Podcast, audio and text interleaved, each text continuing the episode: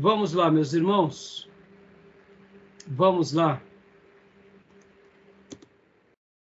Vamos lá, meus irmãos, vamos lá. Continuando aqui, nosso oitavo dia de aula, missões 1 e 2, nosso segundo bloco, parte B. Continuando aqui a nossa gravação. Pastor Johnny, há pouco a gente conversava e falava sobre essas questões do que faz uma pessoa se enveredar. Como eu concluía no módulo anterior, na minha opinião, é óbvio, é, é algo maligno, mas sobre mentes cauterizadas em que desejam o poder sobre qualquer coisa. E como eles precisam sempre do público massageando seus egos, eles nunca vão contra a vontade das pessoas ou da maioria. E sempre irão com uma palavra palatável. Por quê? Porque são assim que agem os falsos profetas. Em qualquer momento, em qualquer cultura, eles sempre amassagearão o, o ego das suas seus ouvintes.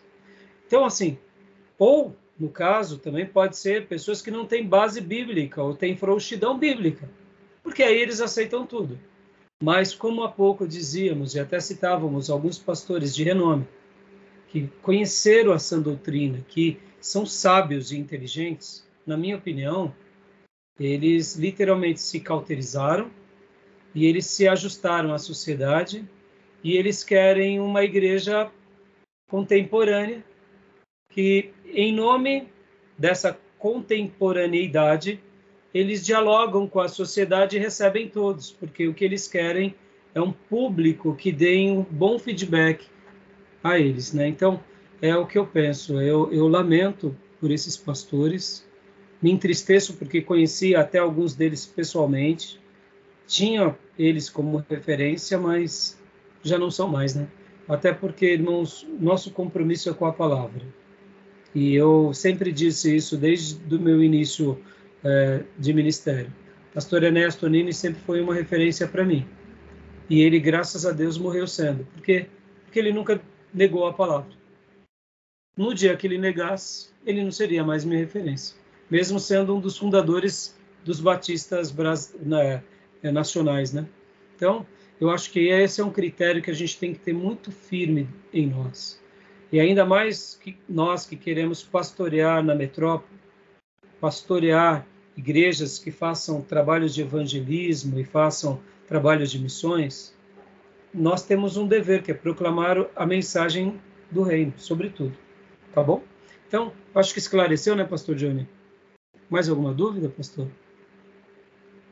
Esclareceu sim. Não, não. Né?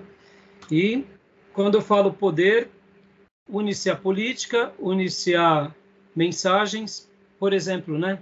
Como no intervalo você mencionou que o Caio Fábio estava numa uma entrevista e foi questionado mesmo a questão dos gays, não foi isso? Isso, ele foi indagado a respeito do homossexualismo, inclusive no período de Jesus ali. E aí ele responde: Não, Jesus não, não tocou no assunto, né? Tipo, Jesus Sendo... não se importou, em outras palavras, quase dizendo, né? Jesus não se importou com isso, não. Sendo que uh, nos dias de Jesus havia a homossexualidade. Agora, a pergunta que, eu, que fica, e é bom que a gente deixe até registrado, é: havia homossexualidade entre judeus? Essa prática era comum aos judeus? Não conheço relato nenhum. Pelo contrário, o povo judeu sempre foi contra a homossexualidade, o adultério. Eles podiam até ter exagero no adultério. Punir as mulheres e não os homens. desequilíbrio no julgamento. Mas eles não tinham relações de incestos, não tinham relações de adultério, porque eles questionavam adultério, homossexuais, bestiais com animais, ou seja, e também não faziam cultos voltados à promiscuidade.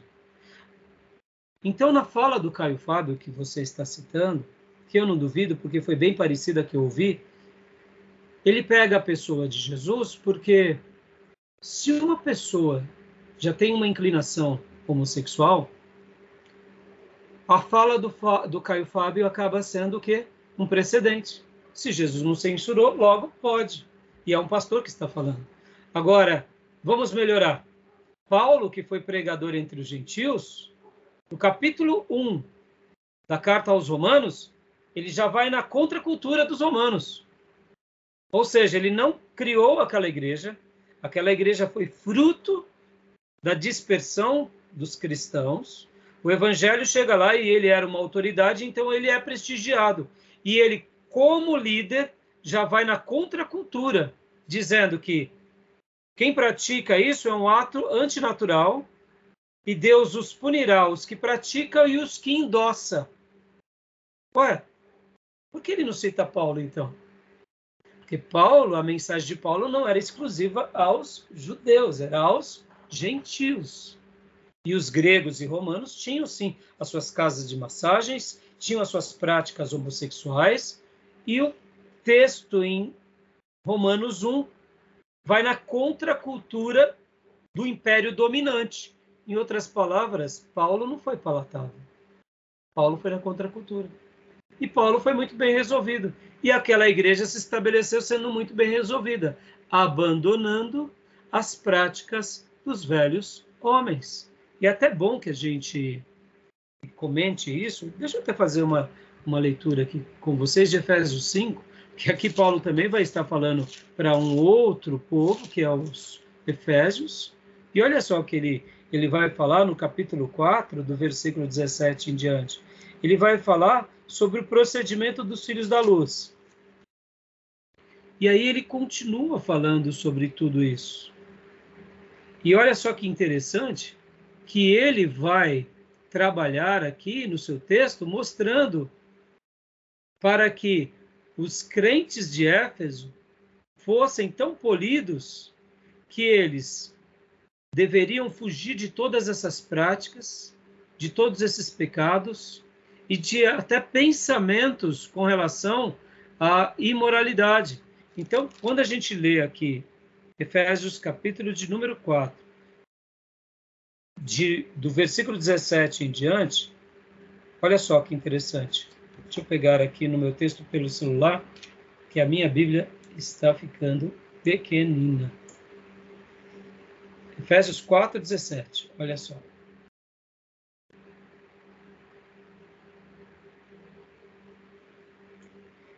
Por que o Caio Fábio não faz uma citação desse texto ao seu, ao seu entrevistado? Porque aí vai na contramão do que ele acabou de dizer. Então, olha lá. Assim eu digo a vocês, e no Senhor insisto, que não vivam mais como gentios, que viviam na inutilidade dos seus pensamentos.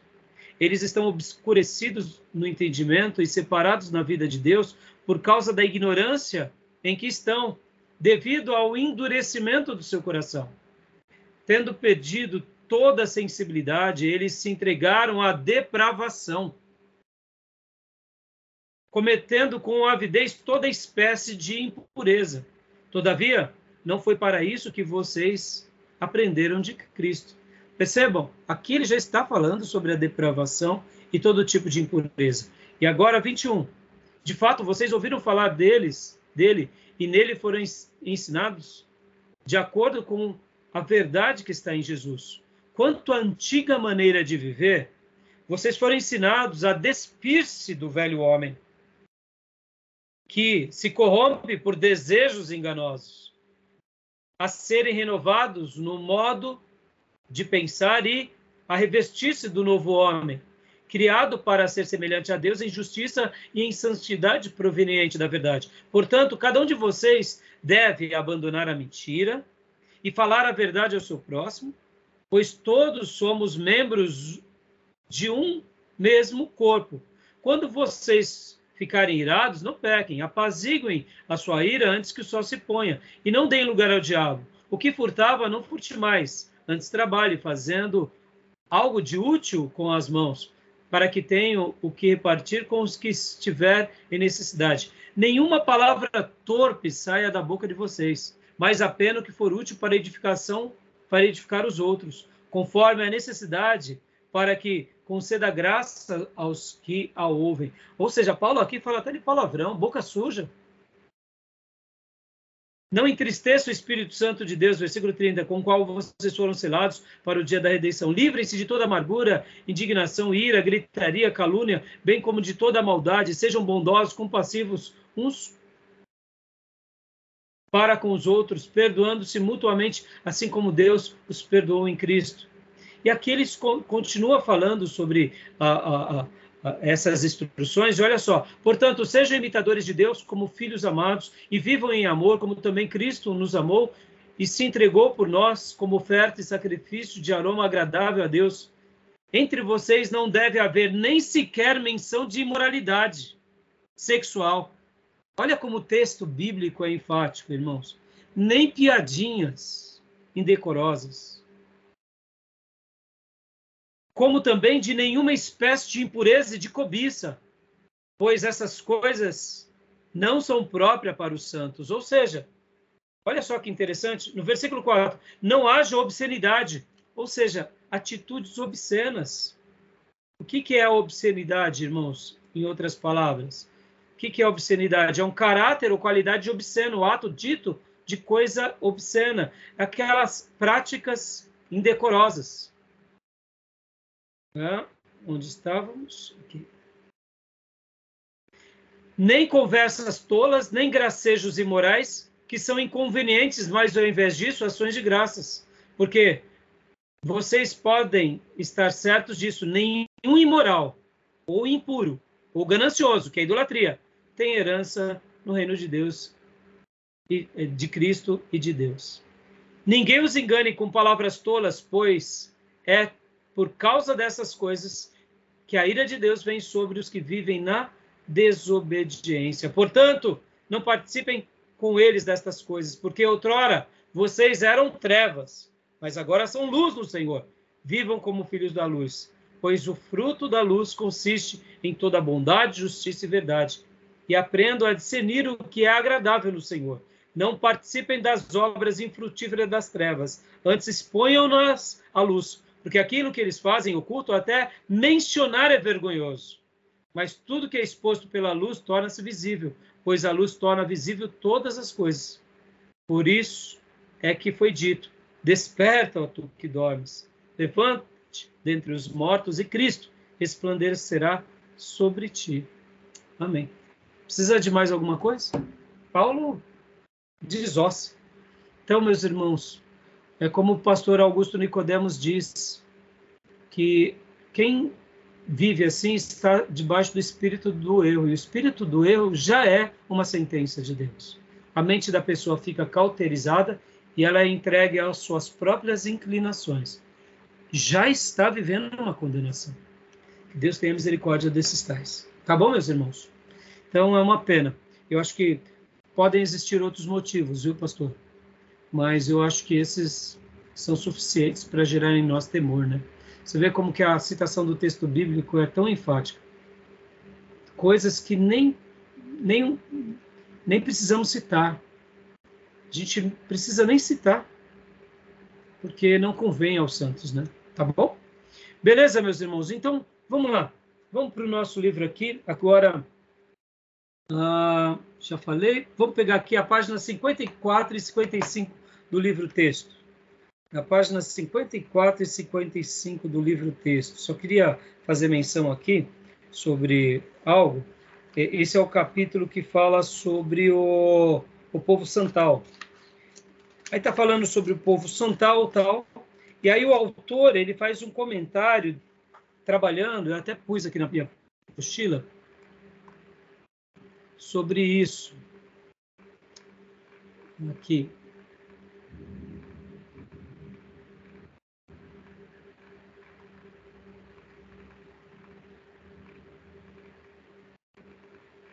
Ele fala um pouco sobre essa questão do povo santal, mostrando um pouco. Vocês estão com o livro aí na mão?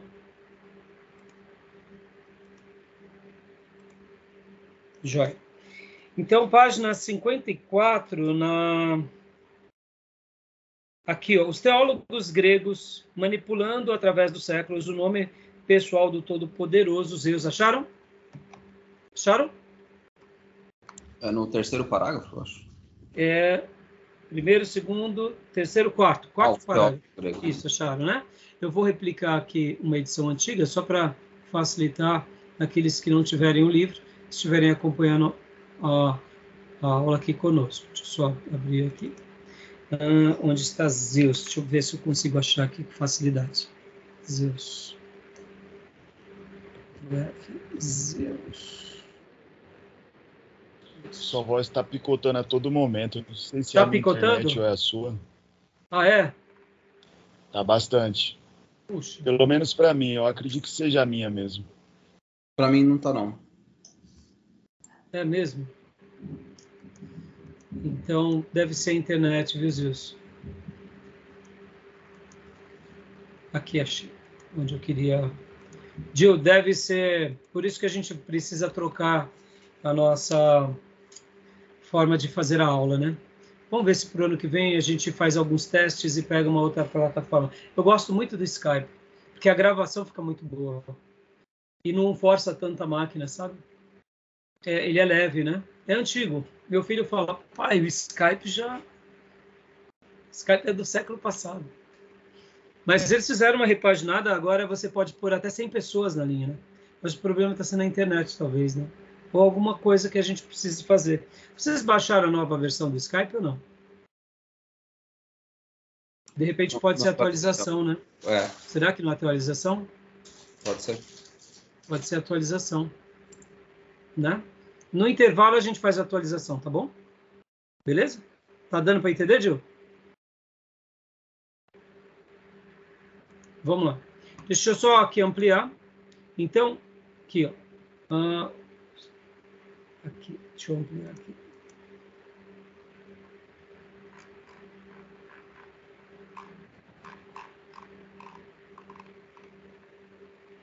Onde está? Onde está?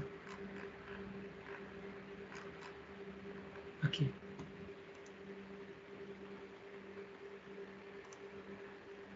Já. Então, deixa eu compartilhar aqui com vocês.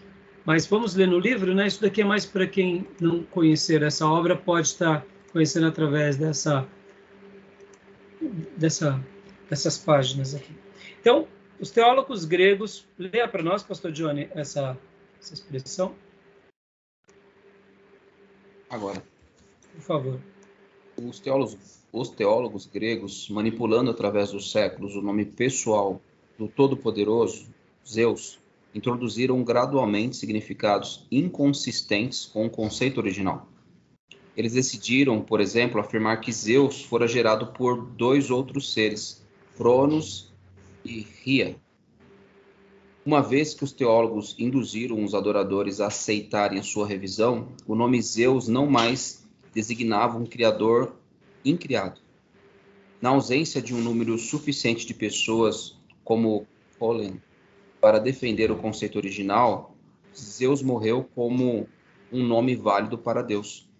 Esse termo, uma vez profundo, prosseguiu tornando-se, porém, tão incrustado de erros que nem sequer alguém como Platão ou Aristóteles puderam resgatá-lo. Eles tiveram simplesmente de passar por ele, favorecendo Deus. O mesmo fizeram os tradutores judeus e os apóstolos cristãos. Do mesmo modo, quase no exato momento em que o cristianismo nasceu, os modificadores de significados teológicos tentaram insinuar novos sentidos tendenciosos nos termos cristãos. Os grandes concílios teológicos dos pais da Igreja podem ser tidos como uma tentativa de impedir que os termos cristãos importantes sofressem o mesmo destino que palavras antes elevadas, como Zeus, tinham sofrido. Dá uma pausa até aqui, pastor. Meus irmãos, vocês percebem como ah, aquilo que eu estava falando no, no, na aula anterior, os pontos de contato, o abridor de olhos, ele pode ser muito útil, mas se nós não tomarmos cuidado, uma palavra que num primeiro momento pode ser algo bom para hoje, se de repente aquela ideia, aquele conceito, aquela expressão tiver outros significados por trás, para a gente voltar atrás vai ser muito difícil. Então, o que, que o autor ele está querendo defender aqui? Lembram que lá para os cananeus, existia um nome típico para Deus. E pro, no caso, os, os javenistas, havia um nome também específico para Deus. Então, El Elion, por exemplo, era algo muito comum a quem? Aos cananeus. Houve a ponte e não houve um problema em si. Já Javé, aquela revelação especial de Deus para Abraão, ou Deus de Abraão, ficou mais claro. Mas percebam que agora que o autor ele está falando sobre outros povos e aí ele faz esse comentário aqui sobre os gregos, por que ele começa a falar de Zeus? Porque vocês vão lembrar que no Novo Testamento ou na Bíblia Septuaginta, quando precisava se falar sobre o Deus criador do céu e da terra, eles poderiam ter colocado Zeus no lugar de é, é, é, de Deus, né? É, como assim? Vou explicar para vocês. É, aqui, eu até coloquei na minha apostila. É, na realidade, o que ele está querendo dizer é o seguinte. Deixa eu tentar ser mais mais claro nas minhas palavras. Uh, como que você resolve essa questão é, de chamar Deus, no caso, né? É, como que você faria a correspondência do hebraico para o grego? Como que você, como que você ia chamar Deus, no caso? Ah, como que nós estaríamos trazendo uma correspondência para a língua grega do eterno? Sendo que, para eles, ah, ah, ah, Zeus era uma correspondência boa num primeiro momento. Só que eles viram que Zeus, em algum momento, como a gente vai ver agora, acabava sendo um ponto fraco e falho, porque não correspondia. Então, no grego tinha uma outra palavra. Qual era a palavra? Era theos, ou o logos. Então, a gente vai ver que nas traduções da Septuaginta, ao invés de ser colocado uh, Zeus, foi colocado Teós, e no Novo Testamento também Teós e Logos, que representam nomes gregos válidos para o Deus verdadeiro. Então, eu até coloquei aqui, deixa eu compartilhar parte da minha apostila para ser mais claro aqui para vocês. Quer ver? Ah, aqui. Deixa eu, deixa eu mudar aqui o texto. Ó, aqui.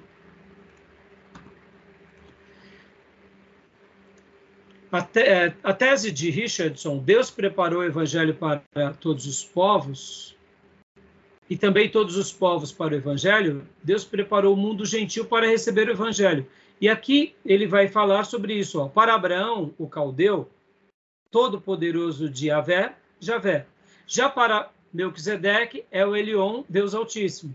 Um nome para Deus nos textos antigos, escritos em finício, uma ramificação posterior da língua cananeia antiga de Melquisedeque, até aí nenhum problema.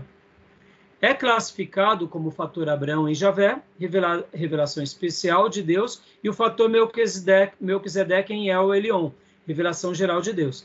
Seguindo essa linha de raciocínio, Richardson trabalha mais uh, revelações de Deus no Antigo Testamento, com Paulo, João como Paulo e João aceitaram mais tarde o Teos e o Logos como os nomes gregos válidos para Deus verdadeiro. Ou seja, se vamos agora continuar lendo o, o, o restante do, de onde você parou, pastor, porque no primeiro momento parece ser simples as pontes que a gente faz quando a gente vai fazer uma tradução ou quando a gente está fazendo. Vocês têm que lembrar que uh, qual é o papel aqui? é se comunicar com aquele povo, levando o Deus verdadeiro na língua daquele povo. Parece ser simples, mas não é simples. Concorda? Estão entendendo a linha de raciocínio? Concordo. Você vai pregar para o povo lá da, da Etiópia, chega para uma tribo da Etiópia ou qualquer outra tribo da África. Porque, irmãos, tem que lembrar que existem muitas nações dentro de um país. Há um país como o Brasil. E o que, que é o país em si? É o conglomerado de vários estados debaixo de uma mesma bandeira, regidos por certas leis, mas dentro dessa, dessa, desses estados tem algumas etnias e grupos e, e nações. Uma tribo indígena é uma nação, com seus códigos, com as suas leis, com seus credos. Então, muitas vezes, a gente já pressupõe que eles conhecem o Deus verdadeiro, mas não necessariamente. E como eles chamam o Deus verdadeiro? Então, quando a gente vai proclamar para aquele grupo, para aquele povo ou para aquela nação, como que a gente vai falar do Deus verdadeiro? Então, uh, o que ele estava dizendo aqui foi algo que os, os nossos irmãos do passado passaram, porque quando estavam tentando explicar o Deus de Israel aos gregos, eles poderiam até chamar do Eterno de Zeus, mas eles viram que em algum momento Zeus não fechava, não tinha essa correspondência. Né? Então vamos voltar aqui para a literatura do Richard, para a gente continuar a leitura. Ficou claro para os irmãos? Eu, eu consegui explicar bem ou não? Sim, sim. Tá dando para entender? Então tá. Ok. Vamos, vamos lá. Então, pastor, continua onde você tinha parado. Joia. Uma das surpreendentes características desse Deus dos céus, benigno e onipotente, comum a muitas religiões populares da humanidade, é a sua tendência de identificar-se com o Deus do cristianismo. Esse Deus dos céus, embora considerado pela maioria das religiões populares como remoto e praticamente inatingível, tende a aproximar-se e falar às pessoas religiosas sempre que sem que elas mesmas o saibam. Estão prestes a encontrar emissários do Deus cristão. E o que esse Deus dos céus diz nessas ocasiões? Ele se vangloria e se encoleriza invejosamente contra o Deus do cristianismo, como uma divindade estrangeira usurpadora? Pressiona seus seguidores uh, a rejeitarem fanaticamente o evangelho do intruso? Longe disso. Em centenas de casos, atestados por literalmente milhares de religiosos em todo o mundo, esse Deus dos céus faz exatamente o que El Elion fez através de Melquisedeque ele reconhece alegremente como sendo seus mensageiros de Javé uh, que se aproximam. Toma cuidado para esclarecer perfeitamente que ele é justamente o próprio Deus que esses estrangeiros especiais proclamam.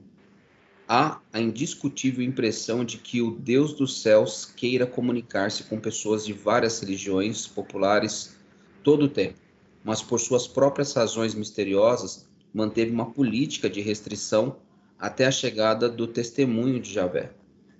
Esta é, com certeza, uma poderosa evidência esta bíblica da autenticidade da Bíblia com relação com revelação, perdão, como revelação do Deus verdadeiro e universal.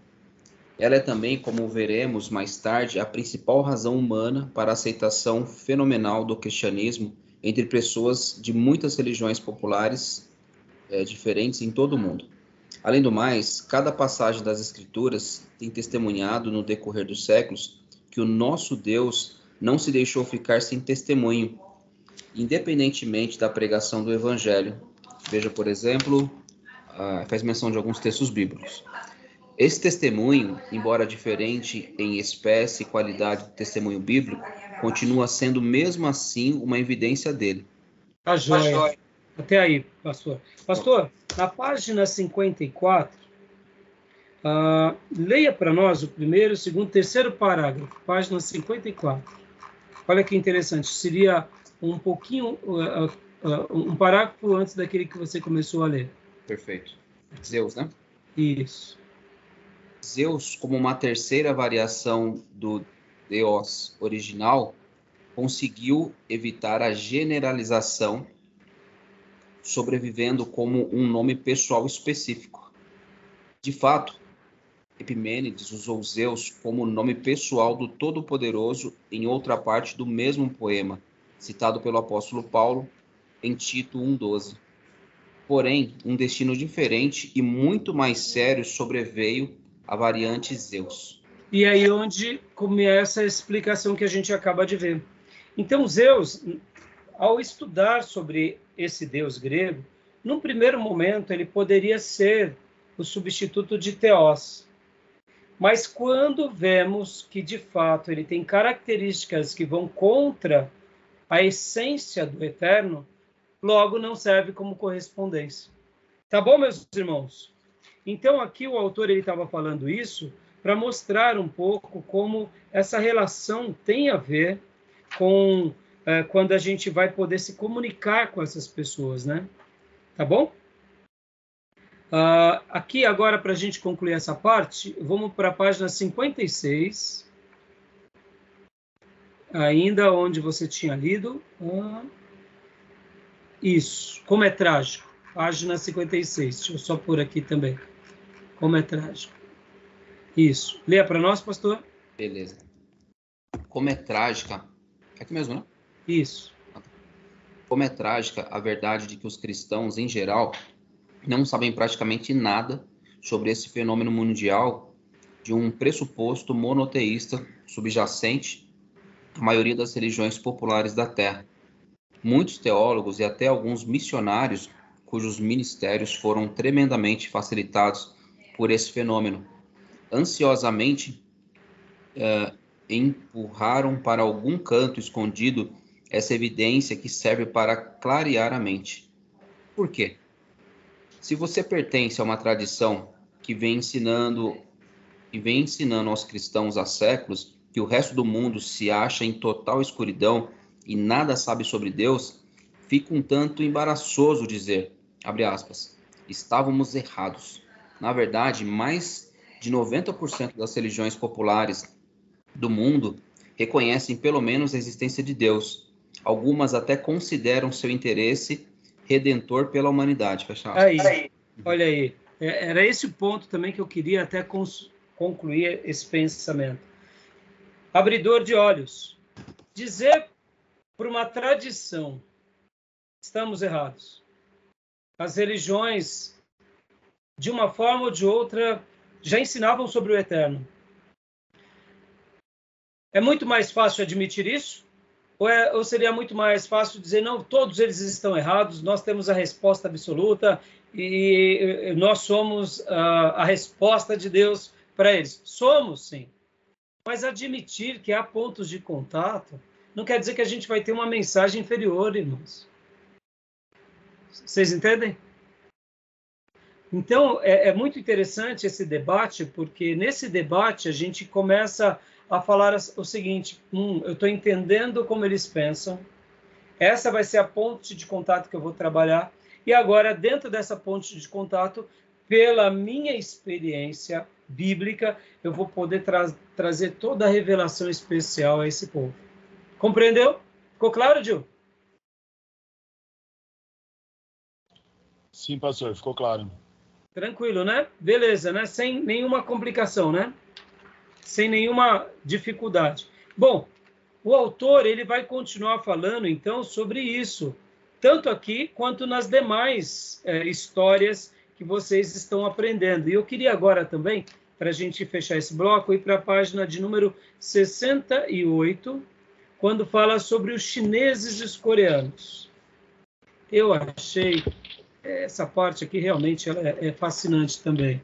Chineses e coreanos. Desculpa pedir isso aí, mas o senhor poderia só complementar ah. o que o senhor ia dizer na hora que caiu a minha conexão aqui?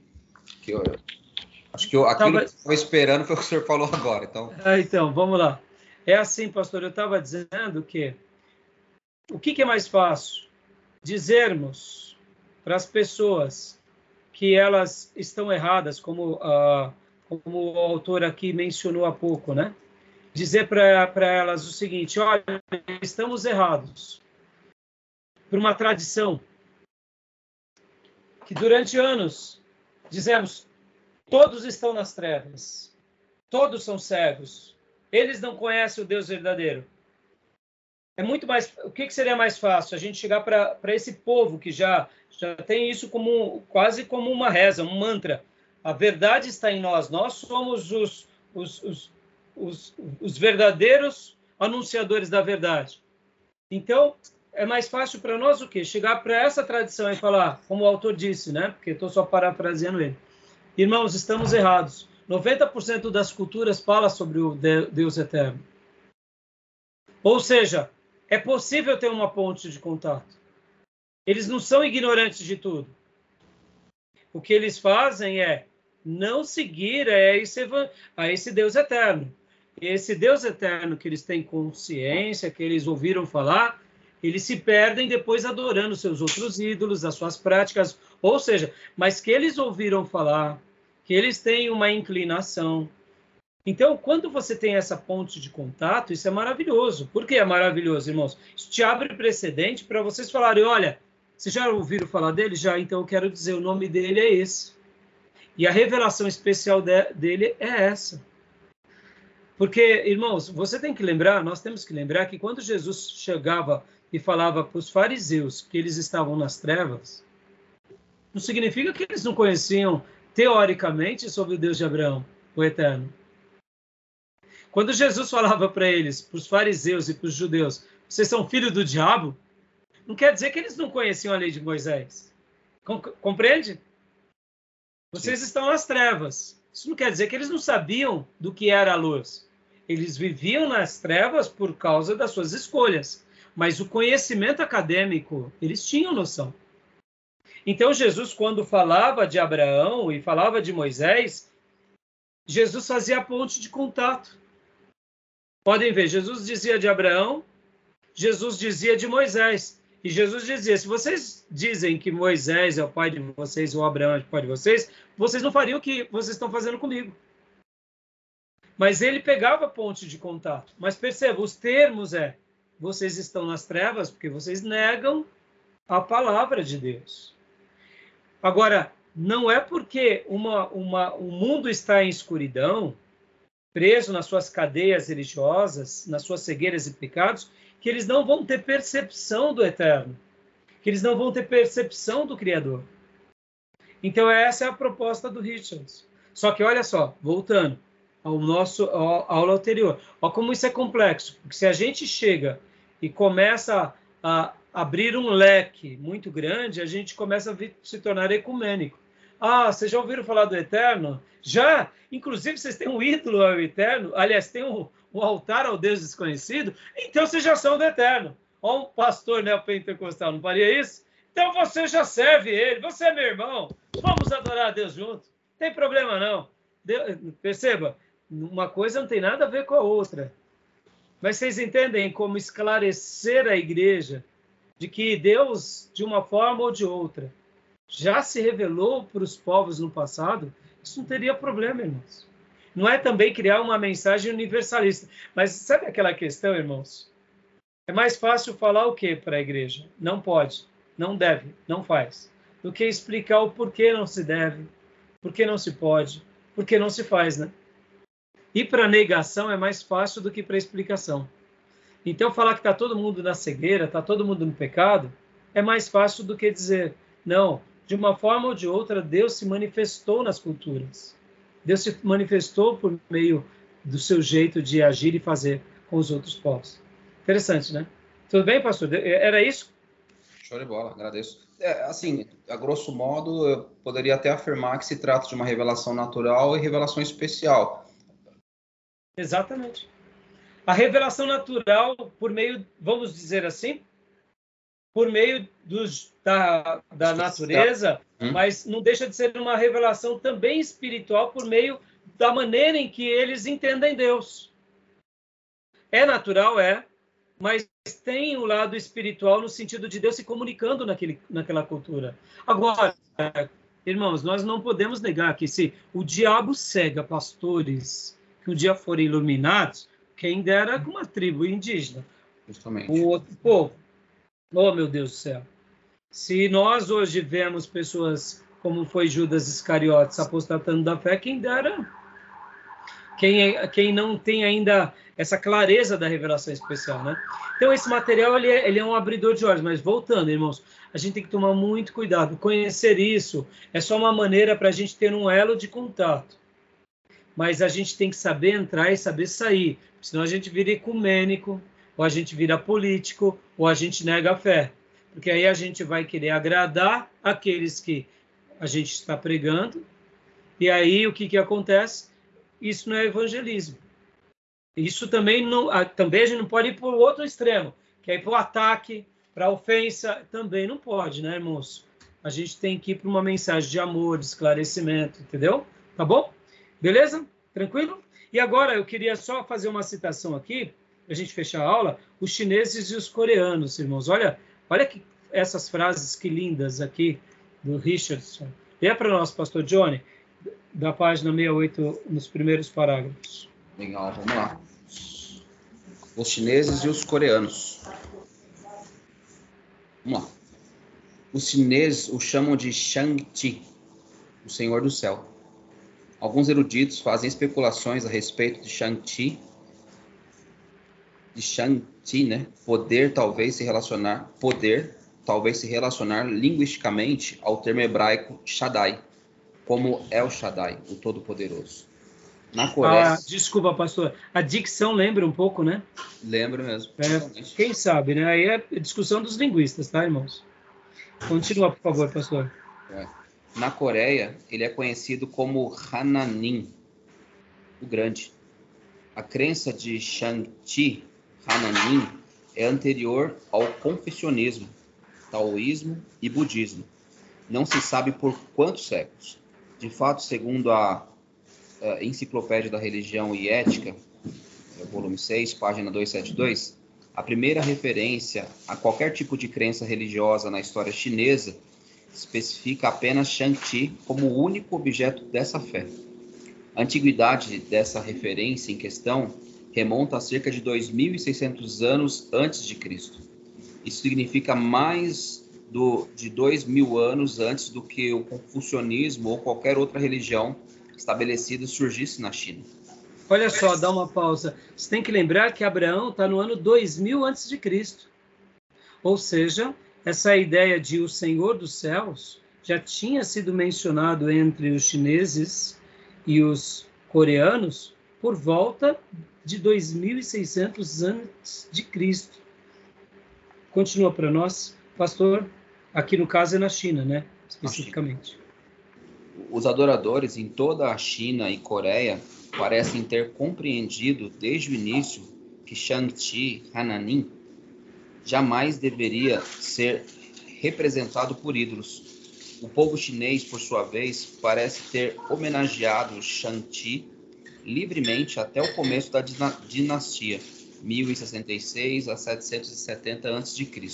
Esse período aqui é o período, se a gente for lembrar na história, do rei Davi, meus irmãos. Rei Davi, rei Salomão. Lembra das influências do templo? Será que as influências do templo não chegaram também de uma forma poderosa até lá na China? Meus irmãos, quando a gente começa a fazer um estudo, porque a Bíblia muitas vezes não menciona o chinês, japonês, porque você tem que lembrar que eram rotas comerciais. Lembram que antigamente Existia até mesmo na época do Império Mongol a Rota da Seda. E quando você vai fazer esse percurso de Rota da Seda, você tem que lembrar que é, é um caminho tão longo, mas tão extenso, que os mercadores que saíam muitas vezes com as suas mercadorias para chegar no outro lado do mundo, se assim pudesse dizer, eram anos de peregrinação.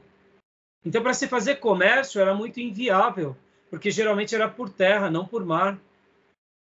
Então, quando se populariza isso, ou chama-se depois, né, já depois de muitos séculos, esse caminho de rota da seda, é, é, é depois de muito tempo depois de muito é, do desdobramento da, da, das civilizações, mas aqui no ano 1000 antes de Cristo, é, as rotas você quase não conhecia esses povos, porque eles estavam dentro da sua região.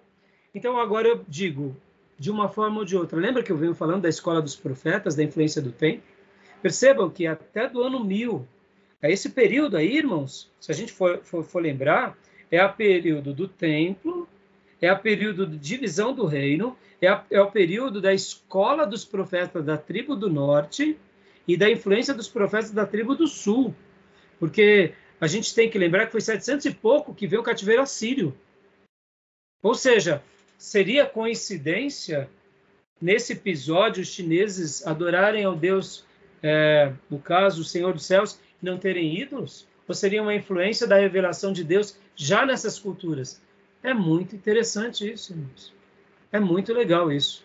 Eu, particularmente, quero acreditar que a influência profética dos profetas, ou como a nossa querida professora uh, Márcia Zoner chama o profetismo, chegou até mesmo nesses povos. Eu não tenho dúvida. Irmãos. A influência de Abraão chegou nesses povos. É a minha percepção, irmãos.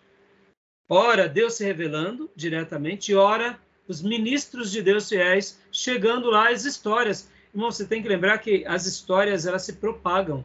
Hoje nós temos as redes sociais. Na antiguidade eram histórias que eram contadas de um para o outro. E se alguém contava uma história, que era uma história de um patriarca, e era uma história que veio do Espírito Santo de Deus, você acha que o Espírito Santo não ia perpetuar essas histórias no coração dos homens? Claro que ia. É o que eu penso, tá bom, meus irmãos? Então, só conclui é, aqui, pastor, para gente. Agora, vamos lá. Nessa época, os líderes religiosos chineses, desejosos de enfatizar a majestade e santidade de Shang-Chi, gradualmente perderam de vista seu amor e misericórdia para com os homens. Eles logo limitaram de tal modo a fé que apenas o imperador foi considerado suficientemente bom para adorar Shang-Chi, e isso somente uma vez por ano. Opa, olha aqui a restrição humana. Olha o ser humano agora diz, não, é o imperador que adora. E aí, continuando, pastor? O povo comum, a partir deste período, ficou proibido de render culto diretamente ao Criador. Foi-lhe dito que o pai, imperador, tomaria conta de tudo. Paralelos trágicos ligam essa antiga política chinesa com a decisão do líder inca Pachacuti de restringir às classes altas o privilégio de adorar Viracocha. Tá bom até aí. Olha só que interessante. Por que eu quis fazer aqui essa leitura com vocês agora? Olha que interessante. Mais uma vez, qualquer semelhança é mera coincidência. Quem é que deve ter influenciado essa omissão ao adorar, ao adorar Shanti, o Senhor dos Céus, somente para o imperador? Será que não é o dedo de Satanás, meus irmãos? Perceba, qualquer semelhança é mera coincidência, não? Na história do cristianismo, quem é que deveria ler a Bíblia? Conhecer a Bíblia, e se fosse ensinar somente em latim, quem é que tinha o domínio da Bíblia? Está entendendo como o diabo vai, vai tentando tirar o eterno das pessoas? O conhecimento do eterno, e aí onde entra, é óbvio, uma influência humana, uma influência diabólica, e aqui a gente vê ele citando também com relação a, aos incas. A mesma coisa. Mas isso não omite o fato de Deus ter se comunicado. E para a gente fechar aqui, a página 117 do livro. Porque aí ele vai contar várias outras histórias. E isso tudo acaba sendo que o fator, fator Sodoma, né, irmãos? O que, que é o fator Sodoma? É a maneira em que o, o entendimento fica obscurecido. O fator Sodoma nada mais é do que a rebelião contra o, o, os próprios servos de Deus, né? Bom, eu, eu fiz muitas anotações nesse livro. Quando eu dei no seminário essa matéria, que éramos naquele período em que demorava-se vários meses, então dava-se para ler mais e aí a gente ia debatendo um pouco mais esses capítulos. Mas vamos lá para a página 117, que eu queria agora simplesmente pegar, porque aqui vai contar várias histórias de vários povos, que vai se repetir ou vai se assemelhar essas histórias. Mas na página 117 eu deixei uma frase aqui registrada, eu quero ler com vocês agora, que é essa daqui. Uh, página 117, primeiro, segundo parágrafo, no meio, no meio do, do livro. Devido à longa demora do cristianismo. Achou? Pode ler para nós, pastor, por favor. Pois não. Devido à longa demora do cristianismo em preparar um movimento missionário positivo para alcançá-los, o fator Sodoma finalmente conseguiu neutralizar o fator Melquisedeque, enquanto milhões sucumbiram às pressões do hinduísmo, budismo, islamismo e outras religiões. Dá uma pausa aqui. Então perceba, irmãos, aqui qual que é a questão? muitas vezes o povo de Deus, aí onde entra a nossa culpa, eu gosto muito de usar essa frase lá na nossa igreja local, quando eu falo, irmãos, o único julgamento que nos é permitido é o auto-julgamento. Podem ver que a Bíblia só vai nos dar uma única permissão de fazer o julgamento. Examine-se a si mesmo. Ou seja, é o auto-julgamento. Então, é muito fácil a gente julgar os nossos irmãos do passado, os judeus. Uma coisa sabemos, eles erraram como erramos. Mas vamos fazer aqui uma lição de casa. Devido à longa demora do cristianismo em pro, pro, preparar o movimento missionário positivo para alcançá-los, o fator Sodoma finalmente conseguiu neutralizar o fator, fator Melquisedeque. Queria que vocês gravassem essa frase. Quando nós não cumprimos a nossa missão, não pensem vocês que o diabo não vai estar trabalhando para ser bem-sucedido na sua missão. E aí onde fica essa máxima e essa frase que ela é muito pertinente na história do povo de Deus no Velho Testamento, na história do povo de Deus no Novo Testamento e na história do povo de Deus, principalmente na história da igreja. Por quê? Porque, irmão, se a igreja não avança, se a igreja não proclama o reino de Deus, o verdadeiro evangelho, as portas do inferno não se fecham. Se elas não se fecham, elas estão abertas. Se elas estão abertas, quem está entrando e saindo? São os demônios e toda a influência do mal. E aí, quem vai retrocedendo diante das portas abertas do diabo? É a igreja. Mas a igreja jamais recebeu a missão de ser uma igreja que retrocede. Ela só retrocede quando a gente não cumpre o nosso papel. E como a gente deixa de cumprir o nosso papel? Quando a gente ensina religiões dos homens, costumes dos homens, crendices humanas, crendices políticas, e todo tipo de sorte de heresia. Aí as portas do inferno estão abertas. O fator Sodoma prevalece sobre o fator Melquisedeque e sobre o fator Abraão. Pastor, isso acontece? Não é à toa que a igreja de Éfeso colocou Jesus para fora. Não foi isso? Eis que eu estou à porta e bato.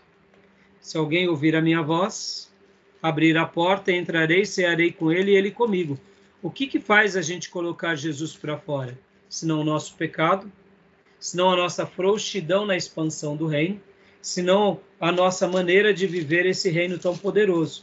Então, quando a gente de fato se posiciona da forma em que o Senhor deseja, ah, com certeza a gente jamais vai perder essa essa característica que a gente jamais pode perder. Então, meus irmãos, é, vamos pensar um pouco sobre isso, né? Porque é, não, não é da vontade de Deus que a gente retroceda jamais, né? Tá bom? Beleza, meus irmãos? Uh, tudo bem até aí?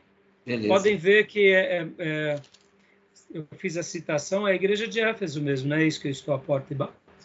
Deixa eu ver, confirmar. Não.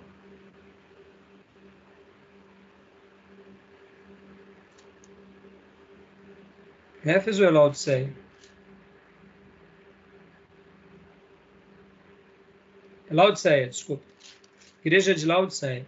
A igreja de Éfeso é perdeu o primeiro amor, né? O primeiro amor, tá bom? Eis que eu estou à porta e bato, é a igreja de Laodiceia. Como que a gente põe Jesus para fora? Ué, a igreja é dele, mas ele deu a gente, ele deu a igreja para a gente cuidar. Se a gente cuida colocando os nossos ídolos, as nossas politicagens, nossos, as nossas hipocrisias, e não a sua palavra, e não o verdadeiro temor, a gente convida ele a se retirar. Né? Tá bom? Meus irmãos, só para a gente deixar o último. É, a gente já deu a hora também, né? Eu queria agora só concluir fazendo uns últimos comentários da última parte aqui e a gente fecha, tá bom? Pode ser? Mais 10 minutos? Então, vou fechar aqui, tá bom?